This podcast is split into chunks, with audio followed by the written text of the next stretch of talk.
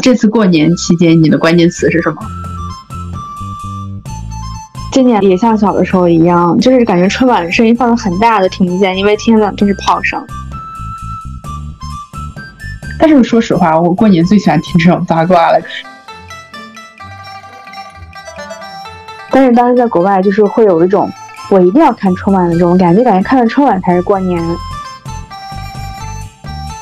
不管是过年还是平常的日子，都希望大家能开心一点，然后尽情的去享受这种团聚的日子。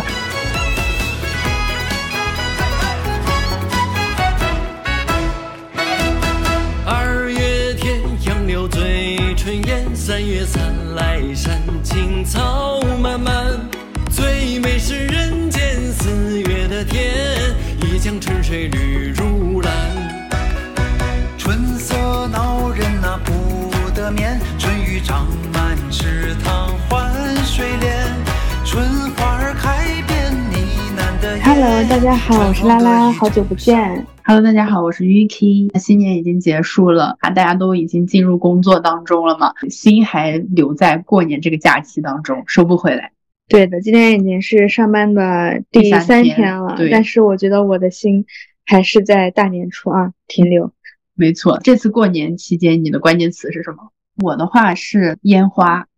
爆竹、春晚。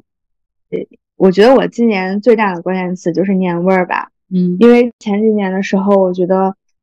就特别是可能口罩原因的时代，过年少了很多的氛围。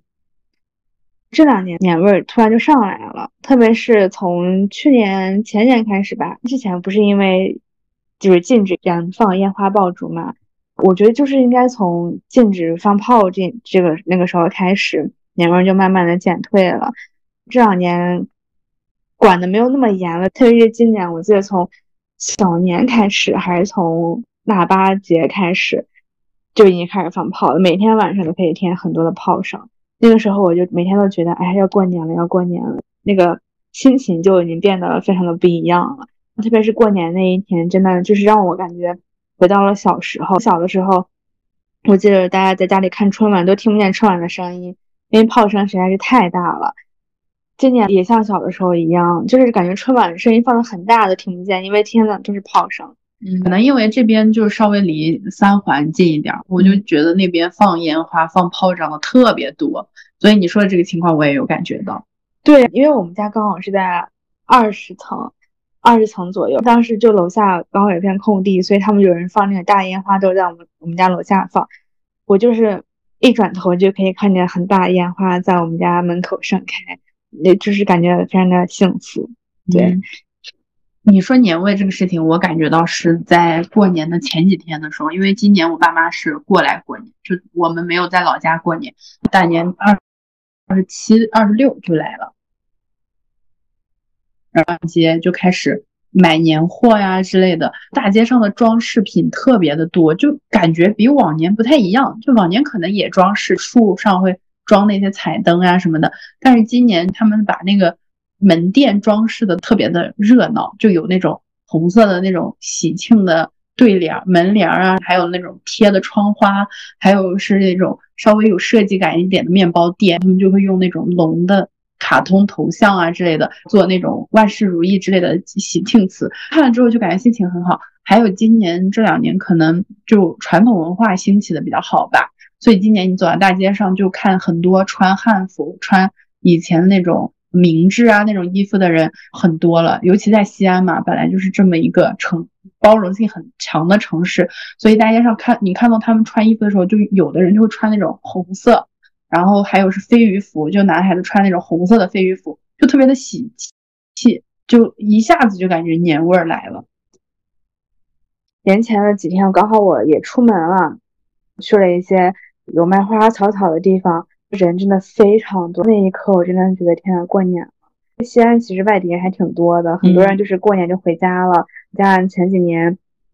嗯，年味儿也不是很重，所以感觉大家好像就是在单纯放个假休息而已。但今年就感觉非常的不一样，就像是回到了小的时候，过年前家里出去买花生呀、买那种干果呀之类的，或者是小的时候去商场里面买新衣服呀之类的，就是那种感觉。就非常的强烈。嗯，嗯因为我们这两年都在西安过，往年我们在老家过嘛，所以我的感觉是西安过年真的很热闹，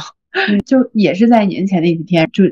去买那个过年穿的新衣服了。我们是在那个西北商贸买，然后那个地方本来就很大嘛，有好多层，然后不管你在哪一层，都是人挤人。我们在楼上，它不是有那种精品店，然后我们上去逛的时候，就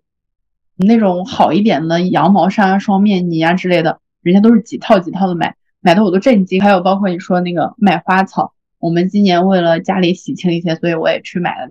然后我就就是想奔着买那个腊梅去的，结果去了花市，就离我们家很近的这个花市，也不算大吧，但是真的花市里面人超级多。然后我买了那个百合和腊梅，它在涨价的情况下，几乎几乎是一售而空。我家并没有任何的装扮，我唯一的装扮就是在我家贴了一个福字，然后包括连对联都没有贴。这个福字还是买东西给我送的，就是我完全没有花钱为过年花花多少钱。对，就是你主打一个感受，因为我过年也不在家嘛，我就是多多回爷爷家什么的。我过年在家里没有待几天，我感觉买这些东西家里也没有人看。回到了我们之前之前所说的那个断舍离断舍离的 话题，就是我觉得这种主打东西就是实用。对，就是没有没有什么太多的使用感，所以我干脆我就不买。嗯，说起来，我就今年我觉得我我我爸妈跟我在还是在西安过，还挺放松的，因为这个就要说到过年这个事情带来的那种呃又快乐又压抑的感觉了。嗯就我小的时候过年是很期待的，大家都是在过年的时候收压岁钱，小孩子嘛穿新衣服，吃各种好吃的东西，各家去。现在长大了之后，过年回家就变成了一件很有压力的事情，尤其是上上高中的时候，你只要过年串亲戚，就会有老老人问你，那你的学业怎么样啊？考多少分啊？对啊，你上大学的时候就问你，哎，你后面考不考研，考不考公啊？你你的那个就业方向是什么呀？你工作了之后，他就问你，你现在这个工作稳不稳定啊？你是在什么单位啊？你如果没有在企事业单位的话，你挣多少钱呀？你的钱够不够你花呀？你在那边的那个呃住宿情况怎么样啊？像我嘛，现在就是年龄稍微大一点了，就虽然有自己的房子住，但是也没结婚，人家就说，那那你这个房贷一个月多少啊？你的钱够不够花呀？你的男朋友怎么样啊之类的，就大家难免就会回去担心，就有这种亲切的问候。我们今年就没有回去过年，就避开了这个弊端。我跟我爸妈就在这边悠悠闲闲的过了一个年，所以这个假期几乎是我跟我爸妈到处去逛，就在西安就没有敢去市里，就在周边的这个高新区，还有去那个昆明池那些地方，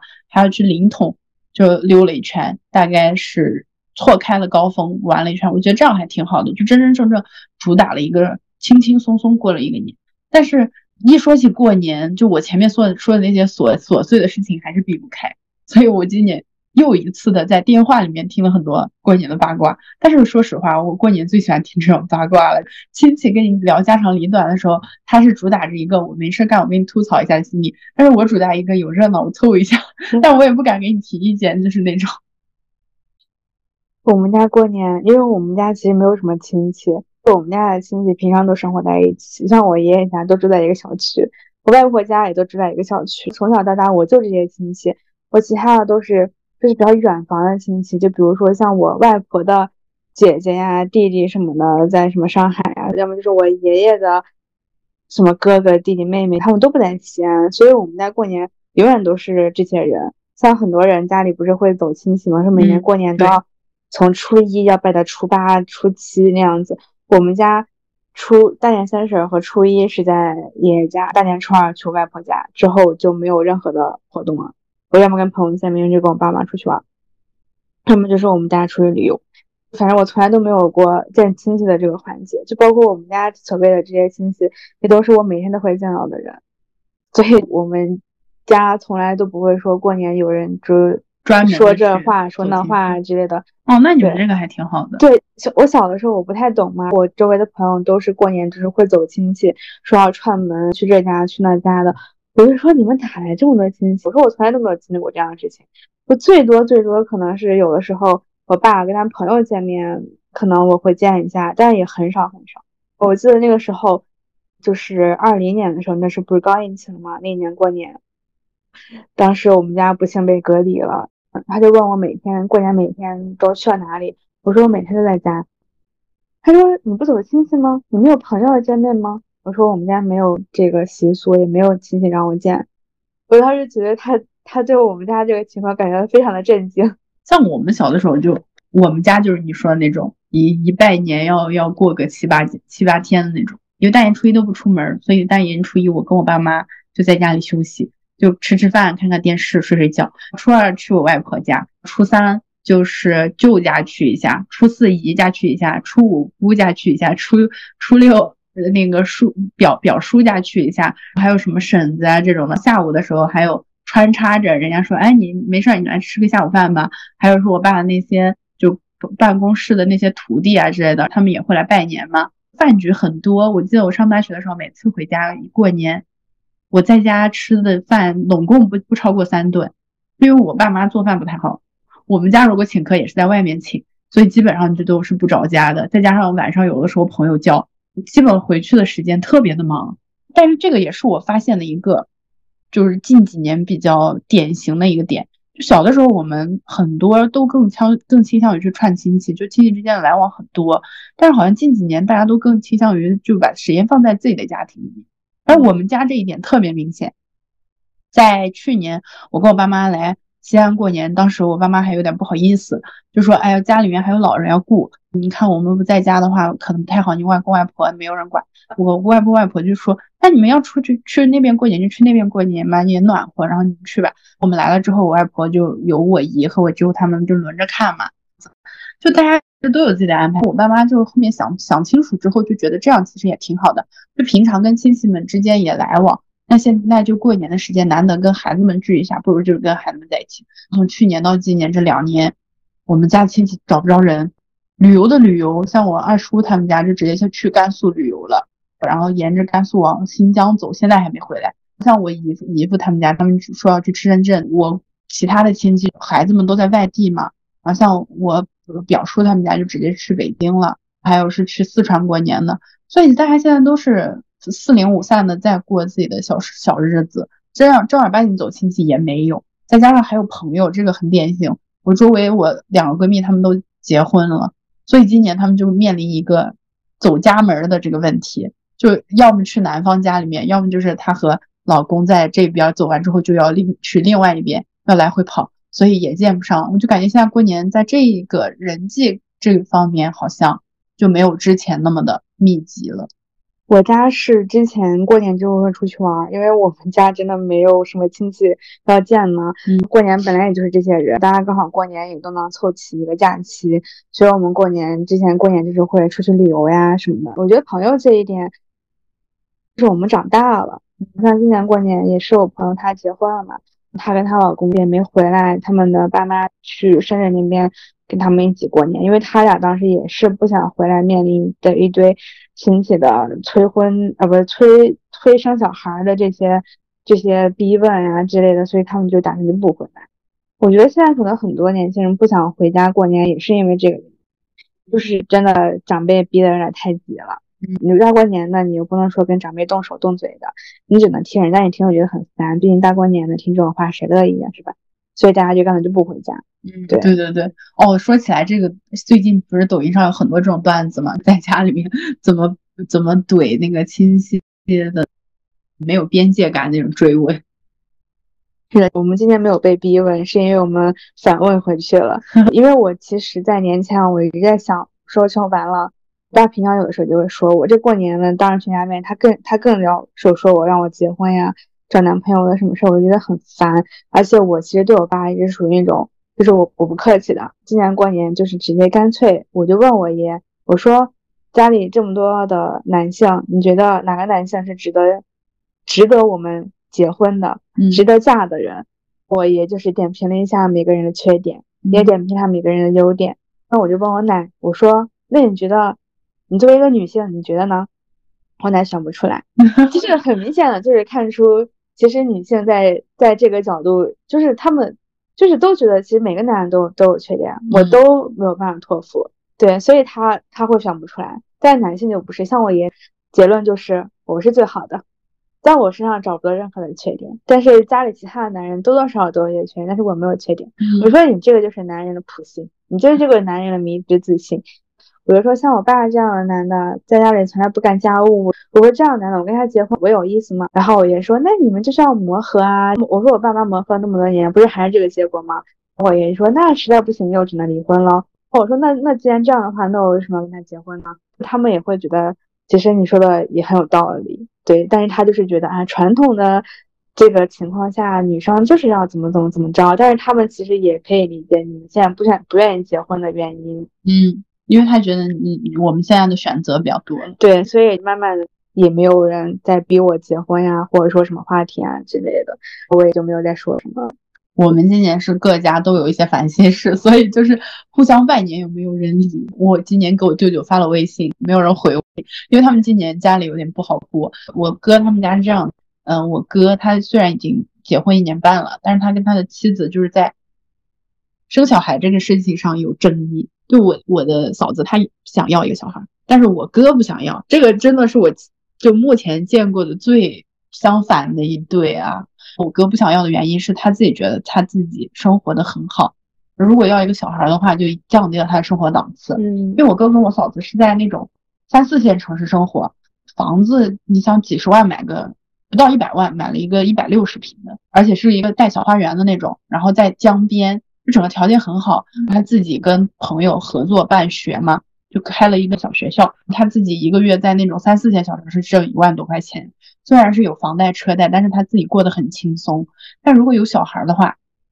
他就觉得严重的降低了他的生活档次。他可能一一个月一个小孩，他几千块钱花出去就没了，然后他自己还得缺衣缩食。再加上我哥就是一个出手很大方的人，他对自己也是那种有贵的穿贵的，坚决不穿便宜的。然后给朋友送东西也是。我送我一送我就出手要送个大方的那种人，他就跟他老婆产生矛盾嘛，就说，嗯，如果要小孩的话，我就不回家了。我嫂子就以为这是开玩笑的，结果我哥直接卷铺盖去学校住住了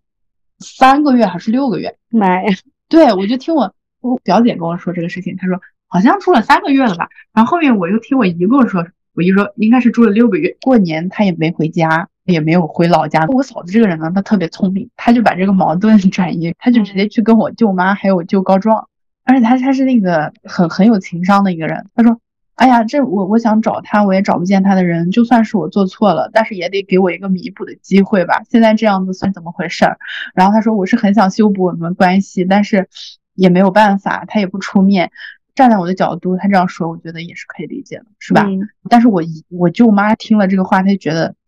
就是人家在打他们家的脸，觉得他们家家教不好，所以他就很生气。他这个呃情情绪上头了，他处理事情就比较的极端，他就给我哥狂发消息轰炸他，就是各种谩骂，导致我哥就把他全部拉黑，所有账号，甚至是支付宝，就我我舅妈给他发一毛钱验验一下是不是好友的都发不了，因为因为不是好友。这种情况就没有办法，就我就只能去现场逮，我就开车去那个他们生活那个城市找他，找我哥的之前的那些朋友打电话，说你知道他现在在哪儿不？这样四处打听啊，知道他学校在哪。去了他学校之后，在那个学校楼下给我哥打电话说，我现在在你们楼下，毕竟你想，我就经历了这么多的挫难，呃挫折磨难，他肯定是很生气的喽。所以他给我哥打电话，他就直接是我在你们学校楼下。你下来见我，不然的话我就进进你们学校去闹。就是大家处理方式都是这种很极端的方式。然后我哥说：“你有本事你就进来闹，你如果进来闹，我就从楼上跳下去。”就是已经事态严重到这种这这种程度。就我觉得他们家一家都是那种脾气很暴的性格，没有办法，太人了。我舅也实在不能逼，因为我哥这个人做事确实很极端。他他高中的时候就已经从一楼跳下去，跳了个骨折。我舅只能在楼下等等了一晚上，我哥也没出去。也不接他电话，这事儿就不了了之。所以大家现在都气得够呛。过年我舅也不接电话，我舅妈也不接电话，我哥也不接电话，也没有人回复。所以一到过年，就是有这种事情，我就难免得问一耳朵，我说咋了咋了咋？我们家过年没有任何的八卦。今年比较特别的是，今年我跟我妹，我俩是主厨，就平常都是我叔婶他们做饭嘛，因为他们做饭很好。他们今年去三亚了，也没有在西安，所以这个重担全落在了我跟我妹的身上。因为我们家其他人做饭可以用难吃来形容，所以只能我们俩做饭。我们俩那天从下午一点半就开始做饭，一直做到晚上七点钟，做了大概有快二十个菜。我天，太牛了吧！对，因为我很有成就。对，非常有成就感。是像家长做饭，可能做的会比较传统意义上一些那些饭嘛，虽然可能过年会吃的更好一些，但是像我我们俩做饭的话，就会做的更新颖一点。所以今年我也对我们的年夜饭的点评就是非常的成功，非常的好。而且他本来以为我俩做的饭他都吃不了，但是没想到每一顿饭除了可能一两个菜他是辣的他吃不了以外，他每个菜都可以吃。所以今年真的是在做饭上，年夜饭上我是觉得是非常非常非常成功的。我今年做的特别成功，也是让我真的让我没想到成功，就是做茄盒。我之前不太爱吃茄子，因为我爷爷他们好像还挺爱吃茄子，而且我就是查那个年夜饭嘛，就很多人都做了茄盒，我就说那我做一个吧。我一直以为我会失败，因为那个他要把那个要切开，里面加东西，然后再炸。因为我经常很爱炸糊，但是我这一次真的非常的完美。还有我做的什么虾球啊，还有菠萝咕咾肉啊，就是我这些经典的拿手菜也是做的非常成功。我有一个毛病，就是每次我做饭，如果这个东西我是第一次做的话，我会做的特别好，但只要是我第二次做，我一定会失败。所以我当时做菠萝咕咾肉的时候，其实我非常的紧张，因为这个菜本来是我的拿手菜。我就怕在过年这一天我翻车了，但是没想到还是非常的成功。我们家今年也是我做年夜饭，就是感觉人长大了，好像就是要表现一下自己。然后再加上我爸妈今年来我这里过年，我有一种主客体颠倒的感觉。以前我回家是我我好像是客人一样，因为我都没有回家钥匙。我从我从上大学之后，我钥匙都被收了。我进我进我家门得让我爸妈给我开门。我现在。我爸妈来了，我这边每做一个菜都要问我，你那个什么什么东西放在哪里？还有是各种的抽屉，说，哎，你这个怎么放在这儿？你这个怎么放在那儿？我就说，那这样吧，那既然如此，不如我来做。所以今年我也是自己自己自奋请缨，说我要来做年夜饭。但是我不不怎么会做饭嘛，我就说我做年夜饭之后，我就写了一个单子，然后看我今年做哪些菜，我就去小红书上翻人家。年夜饭都吃什么？然后因为我们陕西嘛，就是特点，不管你是陕北人、关中人还是陕南人，他都得有凉菜。所以我就是 做了五个凉菜，五个热菜。凉菜大概做哪些？就大概前两天的时候就把要买的菜准备好。大年二十八，我跟我爸去河马买东西，买菜的时候，那个队排的长到自助的窗口所有都是满的。他自助结账那个地方，我们排队等了大概十五分钟。我们那天就买菜。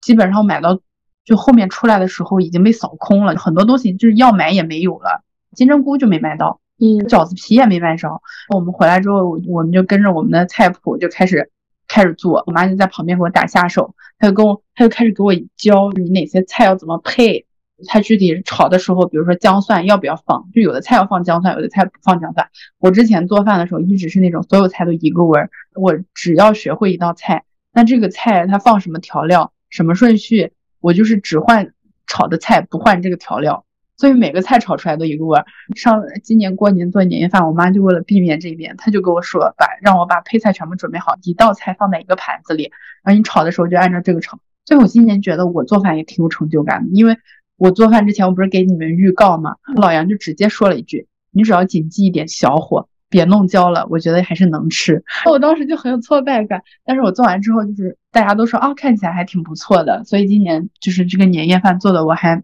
蛮有信心。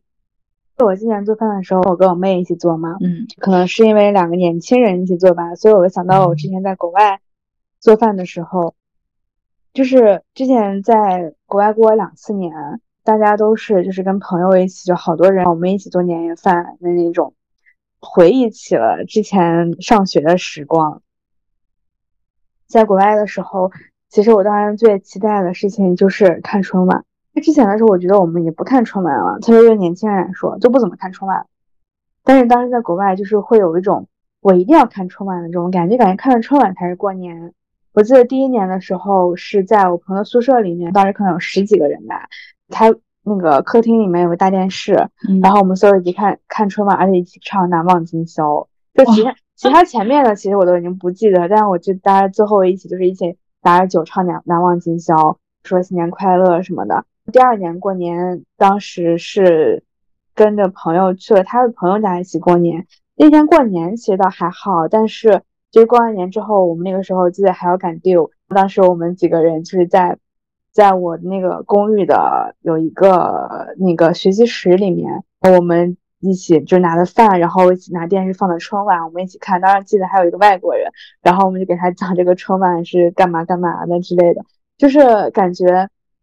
春晚好像成了留学生的必备的东西。包括我现在就是刷小红书，我看到有些留学生，他们就说在国外过年的时候，他们就会一起看看春晚嘛。然后特别是听见主持人说祝全球的华人新年快乐的时候，大家都会有一点热泪盈眶的感觉。所以我觉得这个，如果你是在国内的话，你真的是没有办法感受到的。但是你在国外，特别是独自独在异乡的时候，看见这句话，真的会非常的让人觉得有一些泪归目。属感，它对主要是对它有一种归属感。对，因为春节这个东西，尤其是春晚，就是咱们国家的一个专属嘛。虽然说这几年春晚没有小的时候好看了，但是每一年我跟我家人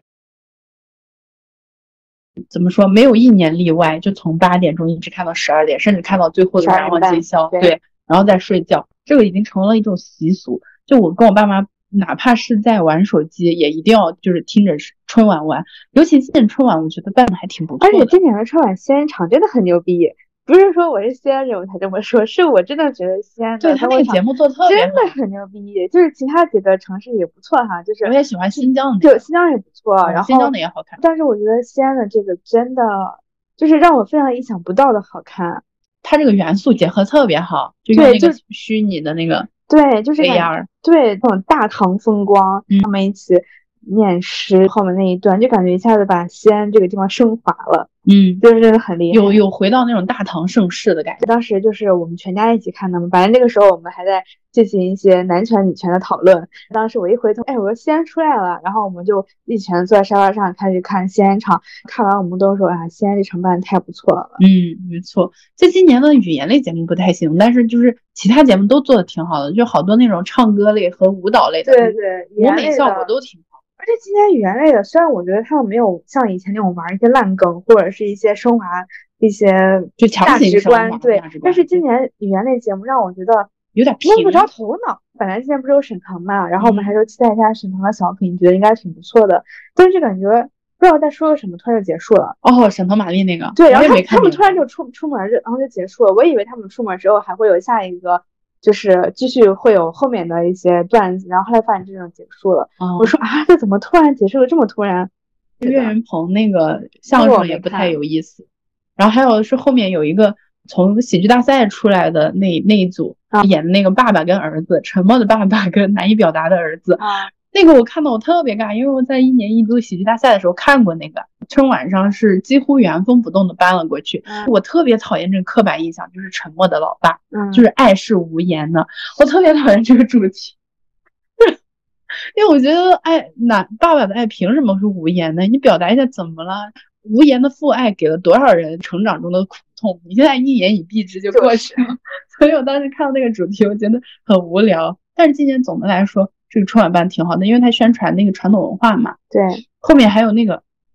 刘诗诗他们那个节目，啊就是每个人穿的是以前的衣服还有他们做用那个袖珍嗯做的那个衣服，特别在意形制，做的特别好。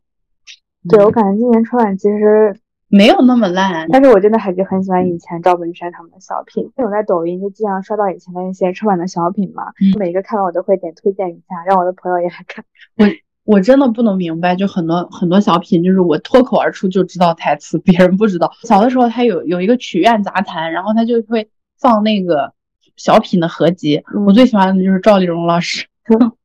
赵丽蓉老师的的小品从我就贯穿了我的童年，甚至是他的很多台词，我现在都记得。金那个金瓶玉液酒一百八一杯，这个酒怎么样？听我跟你吹。对，这个是中国人应该都会的东西，嗯，还有不会是就间谍。还有那个弹个儿就是弹个讨厌弹着着走，对对对，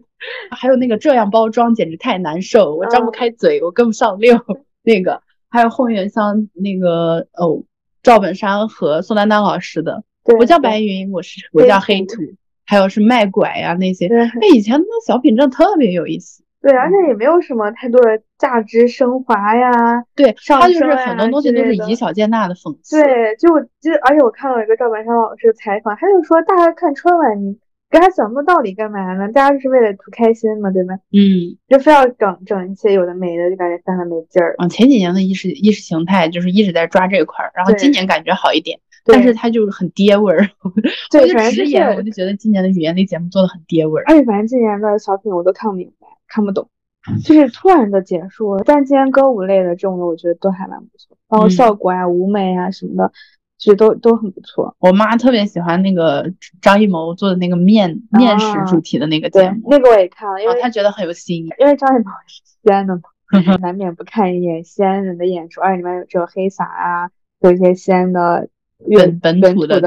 乐队乐队，包括像上春山我也看了。然后其实上春山好火，其实上春山我当时看的时候，我觉得还挺好听的呢。我当时并没有考虑到什么 C 位这样东西，但是我当时就是我还说了一句，我说他怎么单独一个人穿件黑色衣服？我跟我妹当时还说了这个事情，因为可能有的舞台就是会颜色会有一些差别，嗯就是为了一个整体的协调，不是说大家都要穿一样衣服才。OK 嘛嗯，但是后来我就看了一些春山雪之后，我就觉得啊，是我太单纯了，这个世界比我想的复杂太多。这个春山雪好热闹，这个鬼热闹我都没凑上，因为那几天一直在外面玩。那天晚上的时候，我就看了刷到了，就是白敬亭的抖音嘛，因为有的人就是属于那种没事的时候你刷不到他，一出事儿你就立马刷到他。对对对，然后我当时我点开他的评论区，我看不懂，我以为他们在夸白敬亭，嗯就是大家都很阴阳怪气，你知道吧？然后后来我就去又刷了几条抖音和小红书，我才知道原来大家在骂他，就是我我没想到他会以这样的形式进行一个大翻车。但是说起来，就是我我今年今年我不是说我们家就一在在周边玩嘛，嗯我感觉今年旅游好热呀。就是往年可能过年也有大家出去旅游，但没有今年这么热热，因为今年可能是疫情之后第一个过年，而且今年过年假期还长一点。对，虽然说就是大年三十没放假，但是总体是放了八天嘛。嗯，然后我我周围很多朋友是从大年三十的前两天就放假了，然后就带家带家长出去旅游。对、嗯我今年真的，因为西安的人应该已经收到了幺零零八六的短信，让大家避开出行的时间，把景点留给外地人。去年的时候我也收到这样短信，我就我去年一整个过年我都在家里，我哪也没有去。那今年我说不行，我一定要出门，我不我不能待在家里面。我记得我初三去了一次南门吧，后来初六还是初七我又去了一次南门，而且我还去了书院门这种景点的地方，我当时真的非常的崩溃。对，最后一天过年的时候，我说我今天必须要勇闯大雁塔，因为我要去逛街，我要去买东西。我那天为了避开出行时间，我早上就去了，我中午两三点我就往回走了。但是那个时候就是外面已经限行了嘛，所以我走了很久的路才打上一车。我们那天本来定了要看那个夜景，它不是的市里有很多灯会嘛，嗯就呃大唐芙蓉园，然后城墙、大雁塔那边都有灯会，我们就买了那个大唐芙蓉园的灯会的门票，已经是初五了。我们当时就想初五应该还好吧，结果我们走到我们这边的地铁站，我们这个地铁站离市内坐过去还得三十多分钟，这种程度。但是我们这个地铁站，我往近一看排队呢，我跟我妈排了两分钟都没进去，因为人家限行，就是卡在那儿先不让你进，我们就觉得完了危机，我跟我妈就回头就走了，就觉得这个热闹我们还是不凑了，所以我们就没去看那个灯会。我初五的时候又去了一次南门，因为那个时候那不是迎财神嘛，毕竟就是比较信玄学这些东西，来这儿过年的感觉去祈福一下新的一年也挺好的。哇，人太多了，那个寺庙我之前见都没有什么人去，我那天去真的就是香火特别的旺，超级多人。当时那条路本来也是城里的老路，所以只有两个车道，特别堵。我第一次见那里就堵车。我们今年去的都城隍庙求财神那个地方，大排长队，挤都挤不进去八。仙庵也是，我本来是要去八仙庵，我一看攻略说八仙庵财神财神爷门口已经排了几百号人了，嗯，然后我就说算了吧，我求求其他的财神爷吧。而且都城隍庙它是道家的，那边就有那个道士一直站在门口说，拜的时候不要拜错了，你们用的那个手势不对，你拜错了没求不着啊，求不着。然后大家就站在那边学。你在你小的时候，有没有一些你们家所独有的一些习俗，或者是一些活动，就是每年过年都要举办的一些活动？我们家没有，因为我刚突然想到，我们家在我小的时候，应该在让我上小学的时候，我们家每年过年跟我妹我们三个都要办节目，嗯就是在年，就是从我们放寒假开始，我们三个就要开始编排春晚的节目了。我们三个人有、对的 有有独唱，有独舞，有群舞，有群唱。嗯就是而且那个时候我们非常的认真，我们还会写座位票，然后还会写入场券，就是每一次那个节那个节目开始之前都要给我们家里每一个大人发入场券，然后那个入场券还有打那个孔，就是你进来的时候我们要撕票的，嗯。然后然后每个那个沙发上座位上还要贴每就是爷爷的位置、奶奶的位置，然后每个人还要对号入座，然后我们三个还是主持人，还有节目单。然后我记得那个时候有一年，我们那会儿过年前，我们先去深圳玩了几天，在深圳我们三个就在深圳排舞，然后排排舞蹈、排唱歌、排各种节目，反正每天要要演个十个节目吧，差不多我们三个人。然后每年过年就是在看春晚之前，他们要先看我们三个表演节目。这个习俗一直维持到我们小学毕业前吧。对，上初中之后我就觉得这个有点太羞耻了，就再也没有表演过了。好精彩啊！你们的家庭氛围好好玩。因为我们三个刚好是女生嘛，而且嗯大家年龄都就是没有相差太多，所以就是会一起唱歌跳舞什么之类的，然后然后还会邀请就是大家就是发言啊或者之类的，然后或者点评对点，然后就是还会邀请就是说有没有人跟我们一起办节目或者之类的。然后我记得我们小的时候还有一起对唱过那个什么神话里面的那个主题曲，哦韩红，我记得当时韩红还是金喜善，哦，他们当时有一起唱过那个歌，然后就，还放一过大长今的主题曲，就是反正就是很多，就是我们我们就是会表演各种当当时非常火的一些歌舞表演，嗯，对，还有唱歌啊什么，反正就是我们我们，而且我们很认真，我们三个在年前，我们三个很认真的在排练，然后当天也是很认真的表演节目，而且就是，而且就是我觉得最好的就是我们家的长辈没有一个人扫兴，就他们真的会就是拿入场券让我们撕票，然后他们再进去坐在那里，而且就是他们都会认真的看我们表演。哎，那那真的挺好的，你们家庭就是氛围特别好。但长大之后，我们就再也没有经历过这样的事，因为太羞耻了。现在真的太羞耻我刚想说，你们小的时候还挺闯荡的。我现在想想，我真的觉得非常的尴尬。那你这么说的话，我们我小时候有被被迫的经历，就被迫大家说啊，你的电子琴学了这么久了，你给大家表演一首吧。然后那个亲戚就坐在旁边让你表演，然后我就听，我就很无语。还有那种家长就直接给让你弹那种流行曲伴奏。我记得有一年那个铃声的彩铃的特别热门嘛，对对然后就有一个阿姨来我们家做客，然后她坐着坐着就说：“哎，你给你给阿姨弹一个两只蝴蝶吧，阿姨给你录下来当铃声。”哎呀，把我搞得烦了。但是当时小孩子嘛，就是也没办法拒绝，就在那里撇着脸在那儿。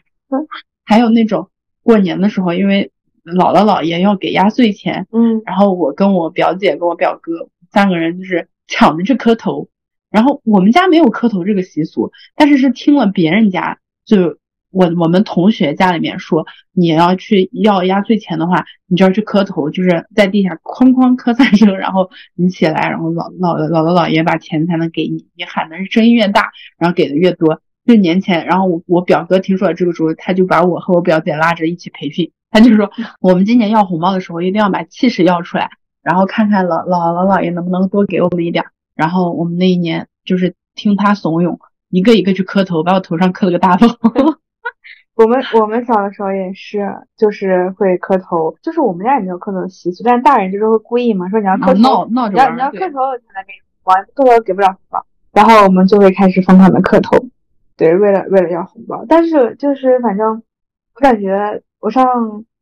我工作之后再也没有拿过红包了。之前我妹还问我说，呃，就今年我妹问我说你去年拿多少钱红包？我说你知道我很久没有拿过红包这个东西了吗？我不仅不拿，我还得给出去。因为我我不是有外甥和侄女嘛，所以就过年的时候我还得给他们红包。对，然后然后我就是今年我给他们红包的时候，我突然知道，天呐，我已经是一个给红包的人了。嗯就是当时我说我要给红包了，然后他们俩就站好，然后在那里拜年，说哎姑姑新年快乐，然后就给我，然后给我磕头，然后给他们红包，就是非常的神奇。嗯，我我们家只有一个小辈儿，然后这小辈儿我还没见过，但是大年的时候我准备回老家一趟嘛，嗯我就我就已经其实给他准备好红包了。你说的这个红包我也深有同感，因为往往年都是自己接红包，嗯但是当然到现在为止，我爸妈还有我外外婆他们也会给我发红包，但是还是不一样。就今年终于有有钱要出去了，意识到了这个身份上的变化。我们家真的是，不管是我爷爷家还是我外婆家，就他们感觉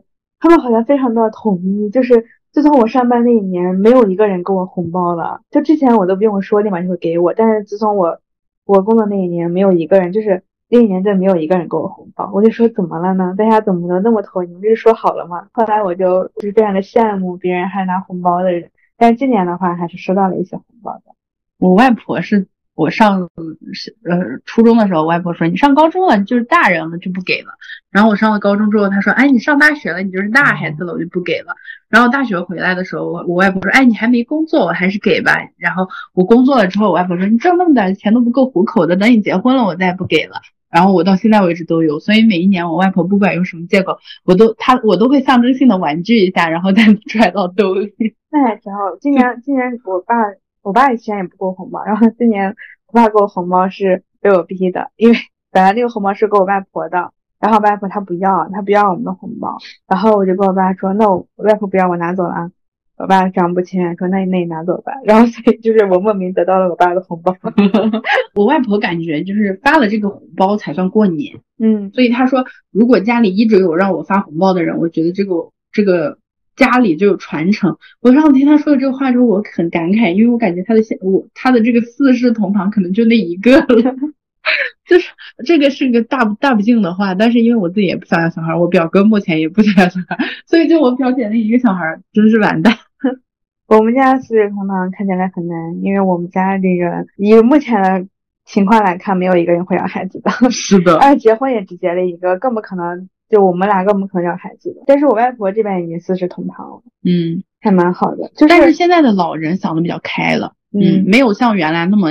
追求那些东西。对，但但是就是我感觉家里有了小孩，明显感觉气氛不太一样。嗯，像我在我爷家过年，因为我们就是大家都是大人嘛，然后聊的话题也都是非常的，就是虽然也会开玩笑啊，说一些很有趣的事情，但是感觉大多数还是以成人的这个角度模式在聊天沟通，在说话。但是我在我外婆家的时候，因为有两个小孩，所以就会非常的热闹，就小孩也爱喊叫，也爱玩儿什么的。然后大家就会，虽然是就感觉好像是大家大家大人在围着小孩子转，虽然我非常不喜欢这一点，就是家里有个孩子，然后家里几代人全都围着孩子转，但我非常不喜欢这一点，因为有了这一点，所以感觉家里面氛围气氛非常的好。嗯，就是因为我外甥和我侄女他们俩本来就很皮，就是这是我侄女，她虽然是个小女孩吧，虽然也不是说为了就是。刻板印象说小女孩不能皮哈，她真的就是很皮，很好玩儿。嗯，然后而且现在又刚好是两岁了嘛，又是很刚好是非常好玩的年纪，然后大家就会一直大家都逗她玩，然后包括我自己也是，就是会爱跟她玩呀，跟她闹呀什么的，就感觉过年的时候特别的有意思。嗯，就感觉那个气氛就是跟我爷家有了一个很鲜明的对比。但是仔细一想，感觉过年发生的这些事好像平常也在发生，就是有个周末的话。哦，但是哦不对，但是感觉仔细一想的话，就是过年发生的这些事情，平常也在发生。就现在过年没有以前那么过年的氛围好了，也是这么多，也是现在过年的意义不一样了。你像以前的时候，是因为呃吃不饱饭啊什么的，然后那些就像爸爸妈妈、爷爷奶奶那一代，然后他们到过年的时候才会去买一些好的东西，比如说新衣服、穿新衣，然后呃贴买一些肉啊囤积起来，然后过年吃什么的。然后现在的话，好像物质丰富了，大家在这一块都没有那么大需求了，所以过年就感觉更多的其实是跟家长聚在一起。像我自己的话，嗯，跟我爸妈能聚在一起的时间不多，就他俩也自己有工作在忙。然后我们比如说想找个周末出来玩的话，他们来西安也说方便也方便，但是他们自己也会有就是觉得嗯不太不太想来。然后我呢，我也我也不可我也不想老回去，就是大家都保持一个距离。然后有了这种节假日的话，就会自然而然的想着哦，那这样我跟爸妈聚一下吧。所以就是有这节节假日的名头，再加上时间比较长，有有了这种团聚的机会吧。我觉得这个比较重要。哦，像我去年的话，我一年可能回去了就两个月回去一次这种程度，但是也不是跟所有的亲戚都能见上面。就每次回去的时候，可能就跟我爸妈待一待，跟我外婆外公待一待。我表姐他们可能不在，或者我姨我姨父有事儿。就经常有很多亲戚见不着，但是过年的时候可能就是大家想着有这么一个契机，然后都在家都放假，所以能团团聚在一块儿，这样的机会还是比较难得的。但是呃这两年不是大家都往出走了吗？更更多的关注于自己家里的事情了，然后跟亲戚这块来往还是比较少。但是过年的时候感觉就是更畅快一点。对，就是我感觉过年我觉得最大区别不是我们家怎么样，是整个社会就是大的环境，对，就是变得更为更好一点。因为我们家平常周末的时候也会全家一起在一起吃个饭，或者是经常什么家里面过生日啊，像我过生日，我们全家也会聚在一起吃饭，就是经常会聚在一起聚餐呀，或者是或者在我爷爷家就一起吃个饭什么，就就很正常的事情，会会见面会聚会。但是我觉得过年更多的是那个整个社会的那个气氛。嗯，年味儿，你说的那个年味儿，就是年味儿会不一样。所以我这两年我觉得过年让我更有期待感了，就是整个社会的这个年味儿变得更好了。嗯，因为之前的时候我真的觉得没什么年味儿。对，但但这两年，特别是今年呢，我觉得年味儿真的是，就是好像就是回到小的时候那种感觉。嗯，从从春晚呀，然后放炮呀，包括大家对过年的重视啊，就各方面的各个方面吧，我觉得都是。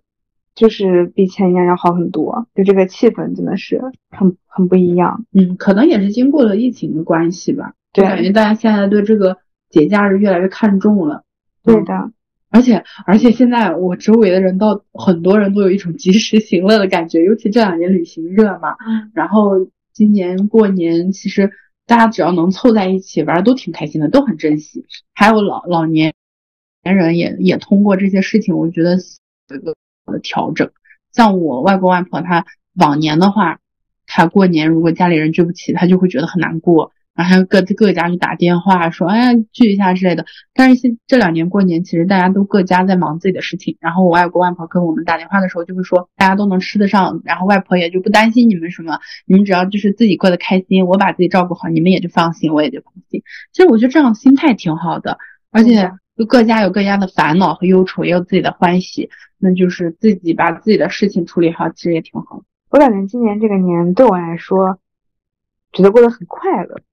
对，就是感觉没有任何的烦恼，也没有遇到过什么不好的事情，然后跟家里也过得很好，然后也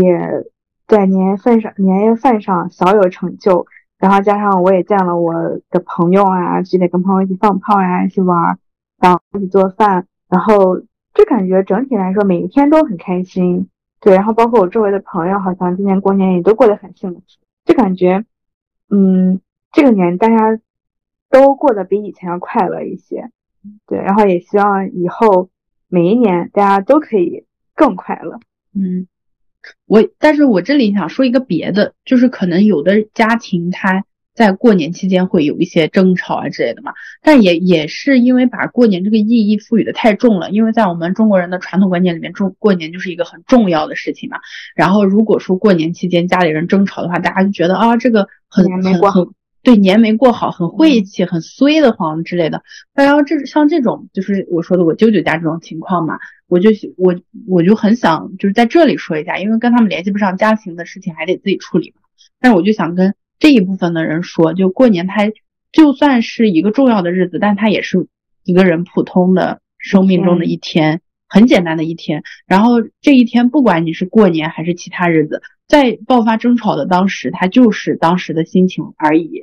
那过了就过了，就翻篇，不要让这个过年不好这件事情，就是这个记忆，对，影响了你整个的这个。嗯，心情和整一年的这种心理阴影，因为好多人就会有一种，我过年的时候，比如说我们之前都有讲究嘛，你大年初一输钱，你这一年的输钱就没有个好兆头。其实我们中国人是很讲究兆头这个东西的，但是你有的时候如果只纠结于这个事情上的话，反而是因为你心结，让你这一年过得不好。所以就是也想就告诉这样的一些朋友，就虽然说这这个过年期间发生了不愉快，就算是我家。我们家今年过了一个总体来说说算很好的年，但是我爸我妈还是有一些小争吵。我妹也说他爸他妈在冷战，冷战了一两天，就是这种是家庭之中很常见的。但不要因为过年这个事情把这个升华到一个特别影响状态的一个事情上。所以就是不管是过年还是平常的日子，都希望大家能开心一点，然后尽情的去享受这种团聚的日子。